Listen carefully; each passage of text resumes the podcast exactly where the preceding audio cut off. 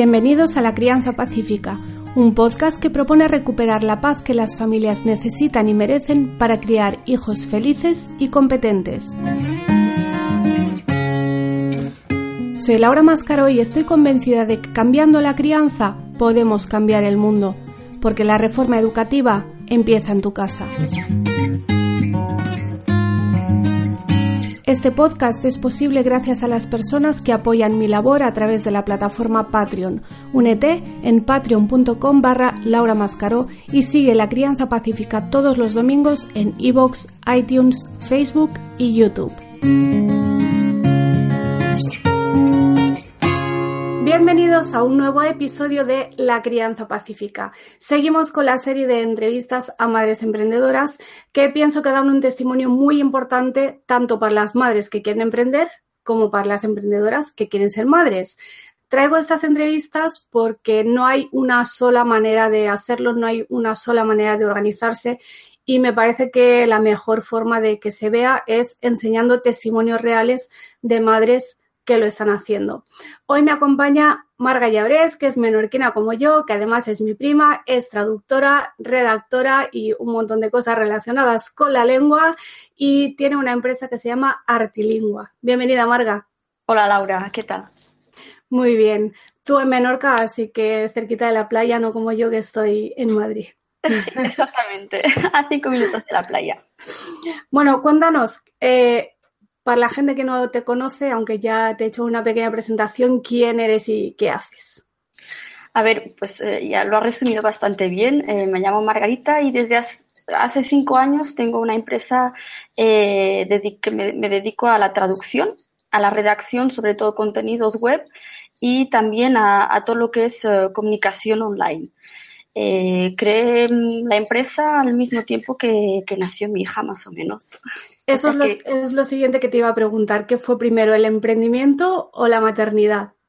Pues en mi caso fue como un camino paralelo, porque la idea germió pues durante mi, baja maternal. Eso es un poco una locura, ¿no? No, para mí no. Eh, yo pensé en ese momento, cuando tuve mi hija, eh, estaba como en una encrucijada de caminos laborales y pensé sobre todo en la felicidad de mi hija y que para que ella fuera feliz, quien tenía que serlo ante todo era yo. Y me busqué algo que me, que me con lo que yo me, pues me sintiera completamente realizada. Y así fue. Cuéntanos un poco cómo llegaste a ese punto. ¿Siempre quisiste emprender? ¿Fue una cuestión de poder elegir cómo gestionas tu tiempo y tener ese tipo de libertad? ¿Cuál fue el proceso? Bueno, yo creo que en el fondo, porque todos nos conocemos, pero a veces nos cuesta, ¿no? Eh, a unos más, a otros menos, pues realizar nuestro sueño. Yo creo que siempre en el fondo quise ser traductora autónoma. Lo que pasa que mm, nunca me había atrevido a dar el salto. Cuando acabé los estudios me pareció no, no me sentía suficientemente madura, supongo, y tenía miedo económico, financiero. Y por eso no lo hice en aquel entonces, hace, hace ya muchos años. Y seguí una trayectoria más o menos mm, normal, aunque muy atípica, porque yo he cambiado mucho, mucho de ciudad y, y de país. Viví siempre entre Francia, Bélgica y España, evidentemente. Y yo me iba o sea, yo cambiaba de ciudad en función de mis oportunidades laborales. Hasta que ya, pues, un día, pues, eh, también me encontré con, con el amor y ahí, pues, algunos cambios, pues, ya son, eh, son obligados, ¿no? Eh, la última ciudad a la que llegué fue a Nantes, después de haber vivido en, en Barcelona, en París, en Bruselas, en Montpellier, en Madrid, y, en Nantes, eh, pues tuve que, decidir qué hacer de mi vida laboral. Yo había trabajado, empecé mi carrera en Bruselas, en la Unión Europea, eh, donde estuve dos años haciendo ya, pues, no tenía un puesto de traductora, o sea, el título de mi responsabilidad no era traductora, pero a fin de cuentas me pasaba el día traduciendo documentos oficiales. Y, cuando se, me acabaron estos dos años, no quise seguir en, en esa esfera pública y decidí pues mandar currículums y encontré trabajo en una startup, en una empresa emergente francesa, pero que estaba en aquellos momentos en Bélgica. Y bueno, pues primero me contrataron con un, con un contrato temporal de cinco meses. Cuando se acabaron estos cinco meses me propusieron, me pusieron en el, en el plato o en la bandeja un contrato fijo, o sea, indefinido, pero si les seguía a París, porque ellos se mudaban, dejaban Bruselas y se iban a París. Como yo no tenía nada que me atara a Bruselas, pues dije que sí, ya había vivido en Francia y dije, pues me voy, para allá que me voy con mi contrato fijo. Y ahí sí ya tenía, pues era, tenía un puesto de responsable editorial web. Y fue con donde, pues, yo creo que fue en esa empresa donde profundicé mis conocimientos de Internet, eh, pues siempre pues vinculados a mis conocimientos lingüísticos, porque era pues la responsable de, de todos los contenidos que, que, se publicaban pues en francés y en español también.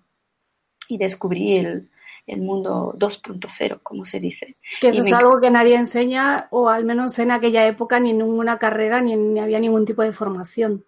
Exactamente, en aquella época no había ninguna formación. Si no me equivoco, eso era en 2007 y era estaba llegando Facebook a Europa y era la época sobre todo de los foros. Pues en aquella época gestionábamos foros, no gestionábamos redes sociales ni perfiles. Qué mayores somos, qué mayores.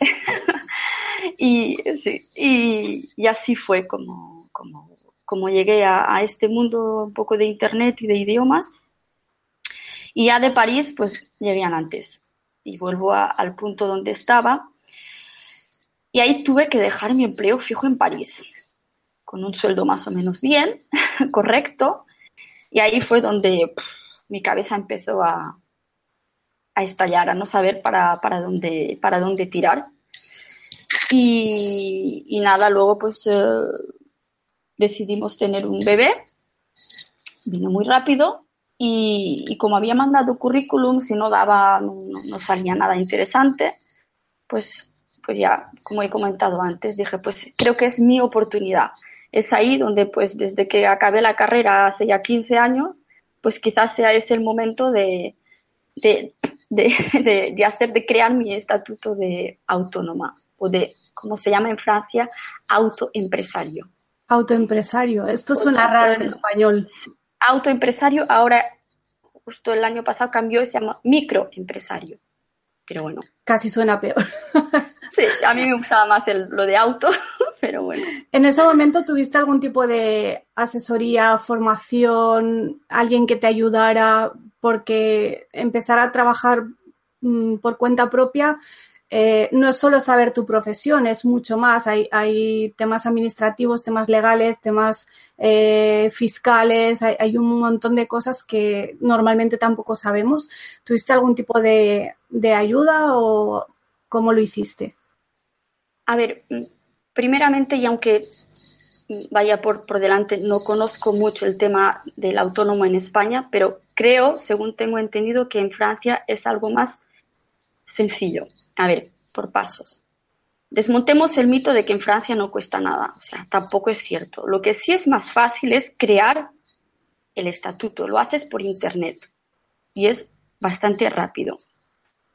Eh, como yo, mi profesión, pues traductora, que es mi profesión principal y es la que figura, eh, no tengo, no, no, es ni comercial ni, artesano. No vendo ni compro productos ni bienes. Es una profesión independiente de las que siempre han existido toda la vida, como psicólogos o arquitectos. Nos asocia mucho a, a los arquitectos. Entonces, yo no estoy, por ejemplo, mi yo no estoy obligada, no tengo obligación de tener un contable externo. yo tengo que llevar mi Pero claro, tienes que llevar tu contabilidad. evidentemente, yo cada tres meses cotizo, hago mis declaraciones trimestrales, yo elegí trimestrales y yo pues luego pago mis, mis impuestos sobre, sobre lo que cotizo, ¿no? Es decir, no seguí ninguna formación específica, pero sí lo que me busqué durante el primer año, también porque, claro, tenía más tiempo, porque tenía menos trabajo, porque era cuando me lanzaba. Asistía cada mes, una vez al mes, a un café auto-entrepreneur. O sea, había en, en, Nantes una señora, donde vivo, en Nantes, una señora que organiza, porque todavía lo hace, estos cafés. Y sirven, pues es un lugar de intercambio donde venimos todos los que nos hemos lanzado y que trabajamos por cuenta propia casi siempre desde casa, con nuestras dudas, nuestros, pues, no saber por dónde tirar. Y ahí el primer año sí, sí me ayudó mucho en temas administrativos de papeleo, porque aunque sea sencillo, pues en la administración, la burocracia, siempre hay varias, pues dependes de varias administraciones y eso me ayudó mucho. Tema logística y organización. Quiero saber cómo es tu día a día, cómo te organizas para trabajar, si, si bloqueas eh, ciertas horas en el día o algo así. Y también cómo era al principio, porque cuando empezaste tenías un bebé que no es lo mismo que tener un niño de 4 o 5 años. No, exactamente. Yo empecé a trabajar en mi proyecto cuando mi niña tenía cuatro meses en septiembre, era el mes de septiembre. Entonces, durante todo el verano, el proyecto había, lo había creado en mi cabeza. O sea, yo iba poniendo las cosas en orden en mi, en mi cabeza. Las vacaciones, digamos, la treva estival se acabó. Y dejé a mi niña, yo eso lo tenía muy claro, pues con una, allí se llama asistente maternal, en España ahora es la figura un poco las madres de día. Porque yo pensé que si tenía que trabajar con un bebé no podría. Porque un bebé, aunque hagan pocas cosas, necesitan pues... Toda la atención. Mucha atención y yo pensé, es el inicio de mi empresa, de mi actividad profesional, también lo quiero hacer bien y quiero que mi hija esté bien cuidada. Entonces yo me creé horarios de oficina y los mantengo todavía, los mismos. 40 eh, horas semanales porque es el contrato que también hicimos con, esta señora, con la asistente maternal. O sea que yo dejaba a la niña de 8 a 5, excepto los miércoles, creo que la recogía a las 13 o a la 1 o a las 2, y los viernes algo más pronto también. eran 40 horas semanales, que más o menos es una semana laboral de cualquier trabajador asalariado. Y así fue como lo hice. En septiembre y luego ya en enero fue cuando me creé el estatuto realmente de autónoma. O sea, durante tres meses pues creé, monté la página web, empecé a buscar clientes, hacía algún que otro trabajo gratis vía mi blog, porque yo siempre digo que mi blog, que lo tengo desde hace 10 años, fue mi mayor trampolín. Ahora ya no tanto, pero en aquel Aunque eso no fue planificado. Ah, no, no, claro, yo yo abrí un blog en el 2008 porque quería, pues, lo que escribía y guardaba en un cajón ponerlo en algún sitio. Sí. Y me organizo así, sigo organizándome así. Mi niña va, ahora ya está en, ¿cómo se llama ahora? Acabado P4, creo que se llama en España. Pero yo sigo con los mismos horarios. Yo dejo a, a la cría a las 9 menos 10 en el cole, vivo a 5 minutos, vuelvo a casa y yo me pongo a trabajar. ¿Y, organizas tu calendario en función del calendario escolar para que te cuadre o cómo lo haces? Sí, más o menos, sabiendo que en Francia hay vacaciones escolares cada seis semanas, más o menos, o sea, cada mes. ¿Cuántas vacaciones? Pues tienen las vacaciones de todos los santos, las vacaciones de Navidad. Quiero decir, cada seis semanas tienes... Ah, dos semanas. Ah, dos semanas. Sí. Wow. ¿Y eso para trabajar no te rompe un poco el...? Sí, me rompe bastante. Al final las vacaciones acabo más cansada que, en tiempo normal, porque mm, al principio cuando era bebé mi suegra venía, pasaba un día entero en casa o, dos, lo combinábamos así. Ahora que ella es más mayor, ella se va dos o tres días, nunca se va una semana entera, porque viven bastante lejos y como que a mí pues... Em, la he apuntado alguna vez a un centro de ocio, se llamará. Pero bueno, me organizo en función de ella. Yo sé que cuando ella está, o sea, cuando ella tiene vacaciones, yo trabajo algo menos. O sea que cuando puedo, intento avanzar todo el trabajo antes de las vacaciones y dejo para, para esos días lo que requiere menos concentración. Pues ahora también alguna vez pues le pongo dibujos, como todo el mundo, o casi todo el mundo, y lo que he aprendido, porque es un aprendizaje como madre, que lo peor, en mi caso, ¿eh? lo peor que puedo hacer es intentar hacerlo todo, intentar eh, jugar con la niña y a la vez, mm, o sea, no simultáneamente, ¿no? Pero en el mismo día, y a la vez mm, avanzar en toda la lista que yo tengo programada en mi cabeza o en un papelito. Porque al final nunca te sale, es imposible acabar la lista, acabas nerviosa por tu trabajo y eso repercute en la niña porque acabas nerviosa con ella. Y, y cuando pues hay que tener el temple para decir, pues mira, hoy voy a trabajar menos. Y también... El concepto que yo siempre digo de negligencia selectiva. Cada día tienes que decidir hoy en qué parte voy a ser negligente. Hoy, pues en el trabajo, mañana en la colada y el otro día en otra cosa. Claro. Y luego, pues añado que tengo el apoyo total de mi marido y muchas veces cuando él vuelve del trabajo, pues yo me pongo de nuevo a trabajar, aunque sea una hora o dos. ¿A qué hora vuelve? Porque supongo que no es como en España. Se vuelven tarde. No, como tarde, bueno, más de media a las seis, diría yo. Días que vuelven más tarde.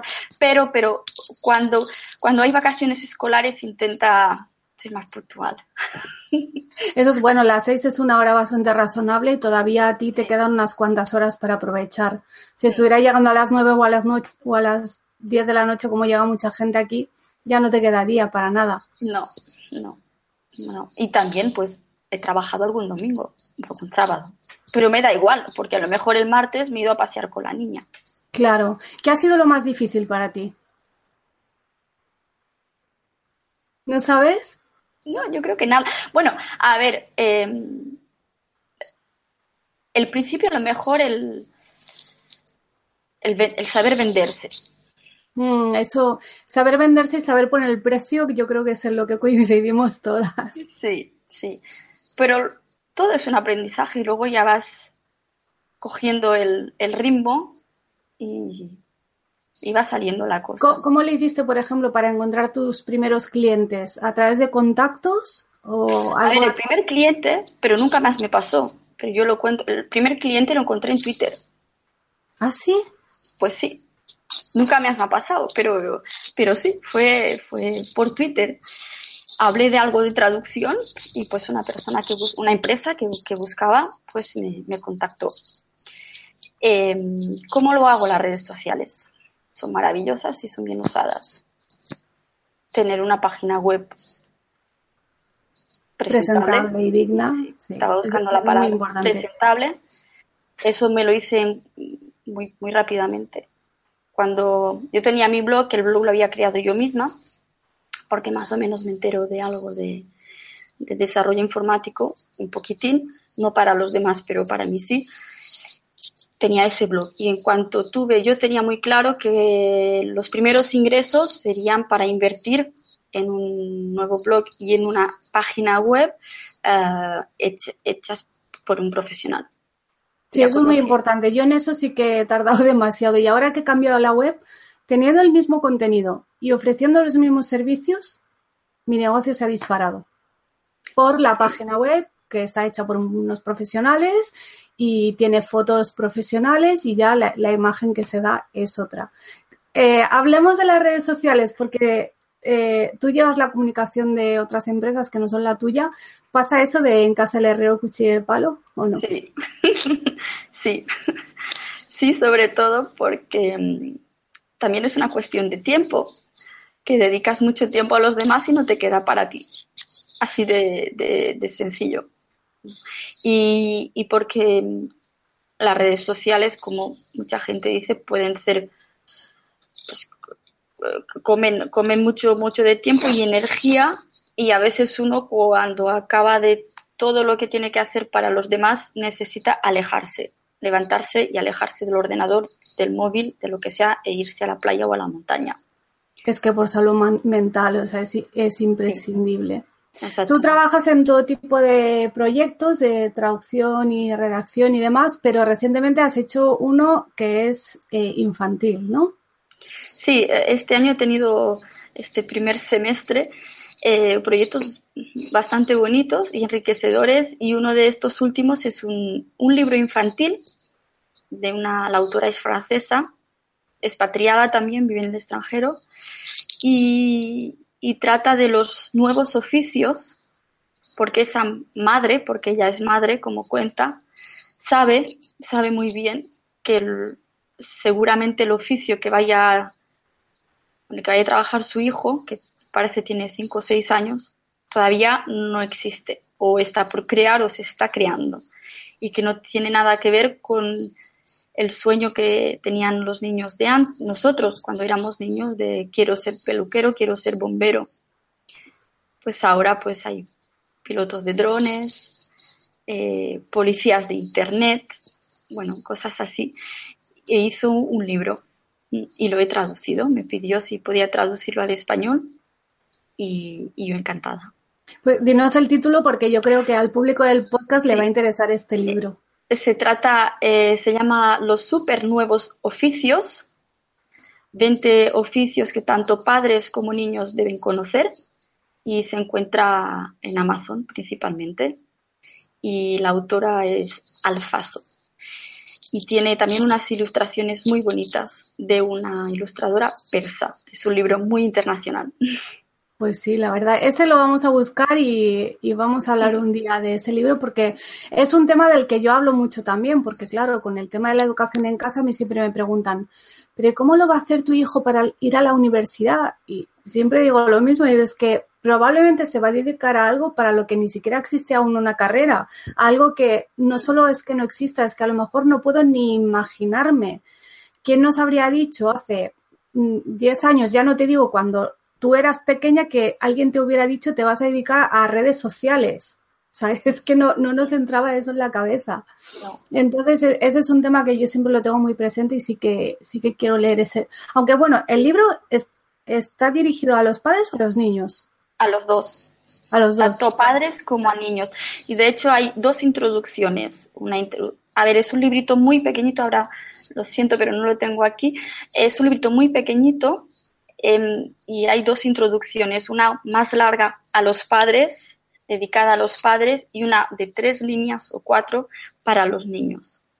Ah, genial. Pues sí, sí que lo vamos a buscar y, lo vamos a comentar un día. Y si alguien ya lo ha leído, que nos deje un comentario. Y siempre, de hecho, para acabar con eso, para zanjar, eh, eh, siempre acaba cada oficio, acaba. ¿Y a ti te gustaría ser? Y, el, y hablan del oficio. Y yo cuando se lo leía a mi niña, ya decía, sí, no, ah, no, esto no. Ya tenía claro, sí, sí, sí, no. Exactamente, era muy gracioso, sí. Qué bueno. Y luego, aparte del trabajo, eh, tú has sido, tienes otro proyecto que es el de los niños bilingües. Sí. ese también nos interesa mucho aquí en este podcast. Sí, eh, los niños bilingües, es todo, yo, todo lo mío está relacionado con los idiomas. todo va al mismo sitio siempre. Siempre. Eh, bueno, pues yo estoy casada con un, con un francés, mi niña es trilingüe, eh, porque bueno, pues también tengo el catalán como lengua materna, vivimos en Francia y, yo sabía cuando me quedé embarazada y empiezas a hablar a tu, a tu bebé, yo le hablaba en, en catalán, en menorquín, porque es lo que me sale, ¿no? Más, porque es, las canciones de cuna son las que mejor me conozco, digamos. Pero yo sabía que yo quería que ella aprendiera el español porque para mí todas las lenguas son importantes y como dije, y eso pues aprovecho tu espacio y muchas gracias para recordarlo, una vez estudié en Madrid también, máster, y una chica de Madrid me dijo que qué suerte tenía yo, porque yo podía ir a Madrid a estudiar en la universidad, pero ella no podía ir a Barcelona. Yo le contesté que qué suerte ninguna, o sea, que eso, que yo no había, que yo nací en donde nací, y que si yo hubiera nacido en China o en Brasil mi vida sería distinta y ya está. Y para mí todas las lenguas son importantísimas, las unas y las otras, las más habladas y las menos habladas y todas se tienen que respetar. Y yo decía que pues que mi niña tendría que hablar el castellano, mejor o peor como yo, pero hablarlo. Pero claro, estando en Francia, pues ¿cómo iba a hacerlo yo? y me inventé eso de los juegos en español. O sea, yo le hablo en casa, le hablaba desde que nació en, en, catalán, pero siempre, siempre, siempre hemos jugado en español. Los muñecos, los trapitos, los dudús, todo. Hola. que, de, que, de, hecho eso en Menorca se hace mucho, se hacía en nuestra época, que jugábamos en castellano muchas veces. Exactamente. En el baño jugábamos, jugamos en castellano y mm, todas las canciones, eh, yo soy todavía voy a la antigua y tengo un coche, o sea, yo quiero en mi, en mi coche quiero el CD, el lector CD, ¿vale? Y yo tengo muchos, yo, yo sigo comprando CDs. Yo pido que a mi niña le regale. Mantienes la industria del CD. del CD y del DVD, atención. y, y, todas las canciones, muchas son en, en español y los DVDs. Cuando ya fue más mayor, los dibujos animados siempre se los mira en, en español hasta tardó mucho en saber que existía una tele en francés. Tardó, tardó bastante.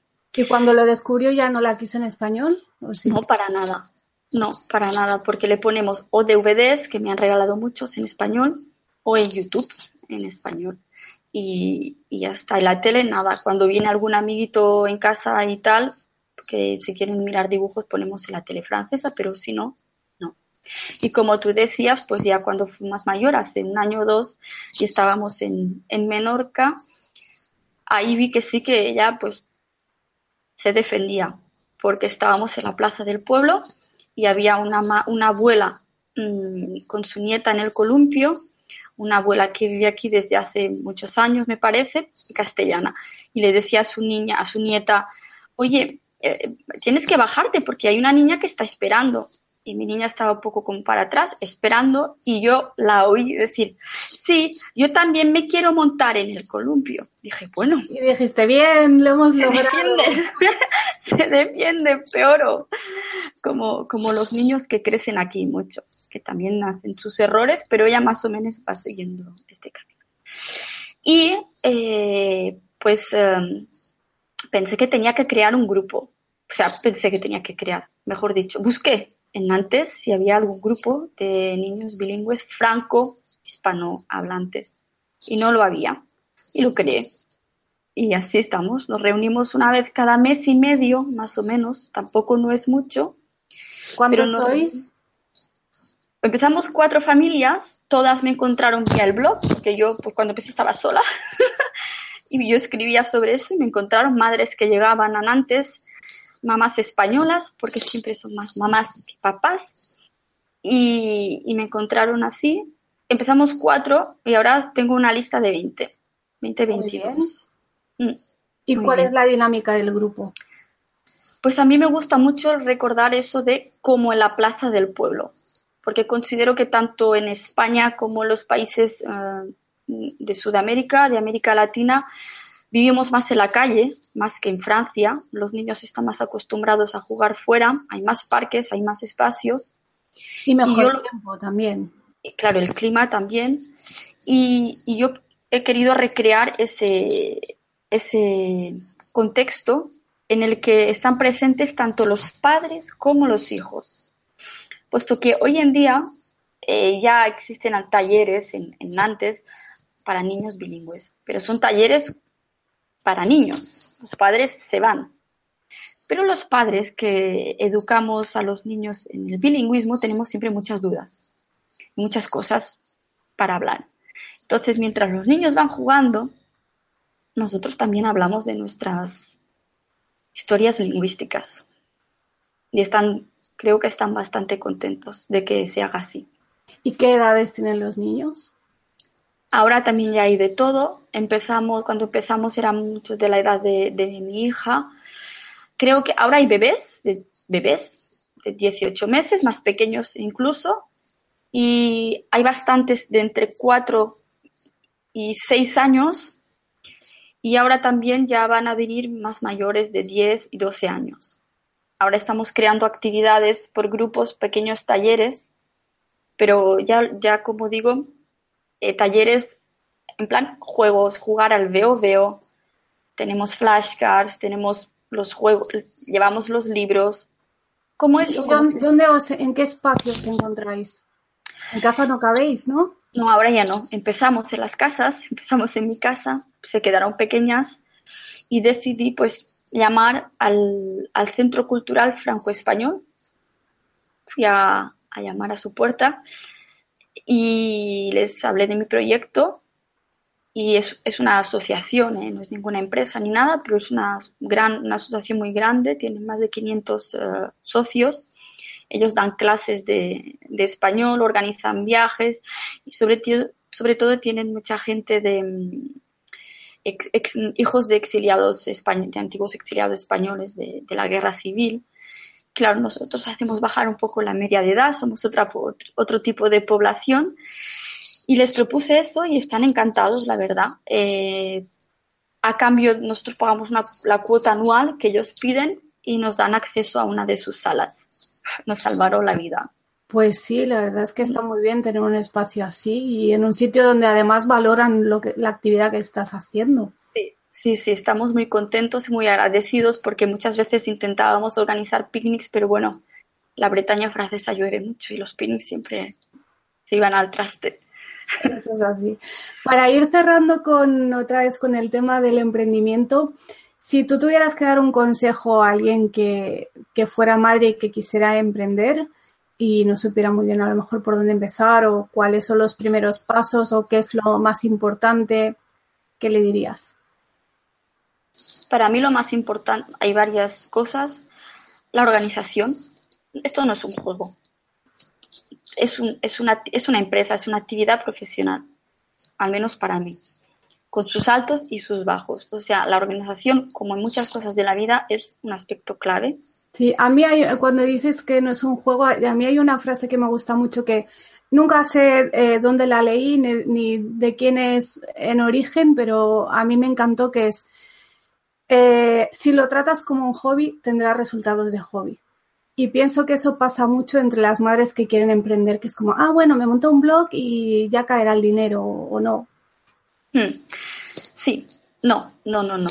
Y eso sabiendo, yo sé que hay mucha gente, porque claro, yo, por ejemplo, para volver al tema de la niña, yo estoy en la escuela a las nueve, a las muchas madres me ven siempre. Hay mucha gente que piensa que yo no trabajo, creo, ¿vale? A mí me da igual lo que piensen, pero yo como digo, yo tengo que comer patatas o langosta, pero tengo que comer. O sea, para mí es un trabajo.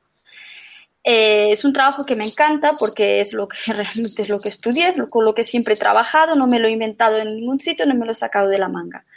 Pero la organización es clave. Luego, otro punto muy importante es creer en lo que haces. Tú tienes que creer en ti, para empezar, en uno mismo y en lo que quieres hacer. Porque si tú no crees, nadie va a creer en ti. Por muchos apoyos que tengas, que los apoyos son muy, muy, muy importantes, hay que rodearse de gente que sepa apoyarte. Y yo en mi caso... Pero es difícil, ¿eh? Porque yo creo que todas al principio, al menos a mí me pasaba, tenía como el síndrome del impostor, de ¿quién soy yo para ir a ofrecer nada a nadie? Sí, a mí también, a mí me sigue, me sigue pasando, sobre todo cuando posteas en las redes sociales y dices, pues hablas de tus proyectos, es como, estoy como un poco, eh, lo haces entre timidez y mucho orgullo, pero timidez. Pero bueno, la vida ha cambiado y antes pues la gente iba a estudios de arquitectos y pues, le enseñaban el catálogo y hoy pues el catálogo está en internet muchas veces y ya está, hay, uno, hay, que, hay que evolucionar. Pero los consejos eh, para mí son básicamente estos, organización, saber lo que hace, creer en, creer en ti, en tu proyecto y saber, o sea, tener muy especificado cuáles son tus prestaciones. Sí, el, saber lo que ofreces también es algo que, lo veo en la gente que empieza, que a veces es un poco como, mm, no sé muy bien esta persona que me está ofreciendo, aunque luego también es cierto que mi experiencia ha sido un poco al revés. Yo casi todo lo que hago lo hago porque me lo han ido pidiendo y yo me he visto capaz y me he lanzado pero mm. yo no tuve un plan de dedicarme a lo que me dedico. De hecho, mi plan no tenía nada que ver con lo que hago ahora, pero yo no me senté un día a decir, voy a hacer estos talleres y estas asesorías, sino que me los, me los han ido pidiendo y, y algunos a veces he dicho que no. La primera vez que me pidieron un taller de educación financiera, dije que no, porque no es mi tema, no tengo esa formación, nunca lo he hecho, no, no sé qué puedo aportar, no sabría qué decir. Y me dijeron, bueno, tú solo ven, cuenta tu experiencia. En dos vertientes era lo que me pedían. Uno, porque al ser madre autónoma y educando en casa, pues llamaba la atención el cómo te lo montas económicamente. y, el otro porque sabían que le estaba dando educación financiera a mi hijo. Entonces querían que contara esas dos cosas desde mi experiencia. Y, y, ese fue el primer taller que di de educación financiera, que luego ya pues lo fui puliendo, fui, sí que tenía un poquito de formación, pero continué con eso, haciendo lecturas, haciendo talleres y demás. Y, hasta hoy que estamos ya incluso en colegios, pero pero sí que al principio me pasaba esto, me costaba porque, vale, me pides esto, pero yo no te estaba ofreciendo esto, entonces no sé muy bien. Bueno, pero a eso se le llama, eso es, lo veo yo como es creer en, en uno mismo y no tener miedo. Y otro aspecto importante del que una, en una ocasión escribí en el blog, para mí una palabra clave, estamos en internet además, de, mi historia profesional independiente es la palabra atreverse. Para mí atreverse, porque a mí también a veces me han pedido algún proyecto, a lo mejor de buenas a primeras pienso este tema lo domino menos, pero si tú te sientes capaz, si tú sabes que trabajando muchas horas, investigando, buscando la información, lo puedes sacar adelante, atrévete, porque nunca sabes dónde te puede llevar esto. Es verdad, pues son muy buenos consejos, creo que para terminar es es ideal, a menos que quieras añadir algo más. Otro día tenemos que volver a hablar de niños bilingües porque es una cosa que cada vez que saco este tema hay un montón de comentarios, gente que cuenta su experiencia, gente que pregunta, gente que viene con dudas, gente que se ofende por lo que yo digo de, de que yo no recomiendo hablarle a los niños en un idioma que no es el tuyo y, y siempre sale, bueno, sale ahí debate y yo creo que, que tienes mucho que aportar en el tema. Pues muchas gracias, Laura. Bueno, dinos dónde te pueden encontrar la web de tu empresa y también tu blog, porque hemos hablado mucho del blog, pero al final no hemos dicho ni cómo se llama, ni de qué va, ni nada. A ver, mi, la web de mi empresa es Artilingua, www.artilingua.eu. Está en tres, los tres idiomas eh, los, con los que trabajo, español, francés y catalán. Hay unos botoncitos ahí a la derecha donde la gente puede elegir idioma. Y el blog, eh, bueno, tiene título además en francés, pero es Les mots de Marguerite, Les mots de Marguerite. Bueno, lo vamos a enlazar abajo para que nadie se pierda. Además, la web está entrelazada con el blog y viceversa. O sea que Aunque en principio son proyectos independientes, ¿no? Son proyectos independientes, pero bueno, en el blog hablo mucho, tengo de bilingüismo, de vida en el extranjero y, y son temas que también pues interesan a la gente que se mueve en el mundo de la traducción. Genial, pues muchas gracias por haber estado hoy en el podcast. Muchas gracias a ti por esta oportunidad de, hablar y de pues de, animar a, muchas madres y de, que, bueno, no sé si llamas conciliación o integración. Yo lo llamo ah. integración porque yo pienso que cuando hablamos de conciliación siempre hay algo que sale perdiendo.